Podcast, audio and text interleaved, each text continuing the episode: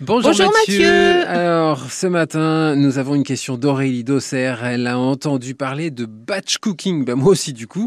Elle voudrait savoir en quoi ça consiste. Et oui Eugène, le batch cooking, c'est un terme plutôt en vogue. On fait un petit peu d'anglais dès le matin. Ah bah à fond. Alors cooking Oui. pour la cuisine et le batch ce qui signifie lot.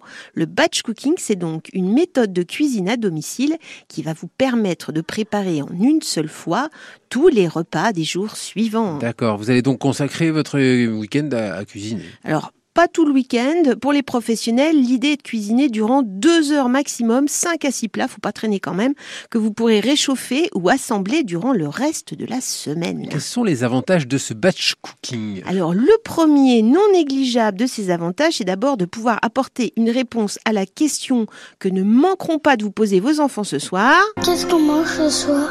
Euh, Il y a d'autres avantages? Oui, vous allez gagner du temps et pouvoir disposer euh, d'un peu plus de possibilités le soir, de quoi faire un peu de sport, hein, Eugène, Ouais. de jouer avec vos enfants. Les spécialistes parlent même d'un confort psychologique, oui, oui, parce que vous n'êtes plus stressé par la préparation du repas, ce que les spécialistes euh, appellent la déprime du tablier. Mais alors est-ce qu'on mange mieux? Alors les repas sont plus équilibrés, les proportions prévues à l'avance. A priori, on éviterait le gaspillage alimentaire. Et alors est-ce que je vais faire des économies aussi grâce à cette méthode? Ça dépend. Ça vous rappelle quelque chose, euh, cette petite formule Alors, si la perspective de cuisiner après une longue journée de travail ou d'études vous pousse à avoir souvent recours au fast-food ou aux plats surgelés tout prêts, c'est possible.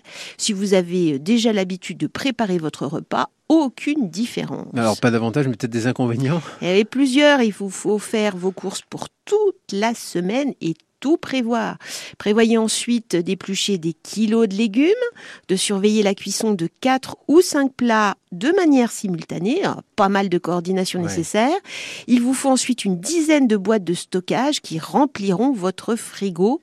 Aucune place pour l'improvisation. Bon, euh, Mathieu Eugène à vos casseroles? Allez c'est parti, c'est parti. Mais je dis ça... Je dis rien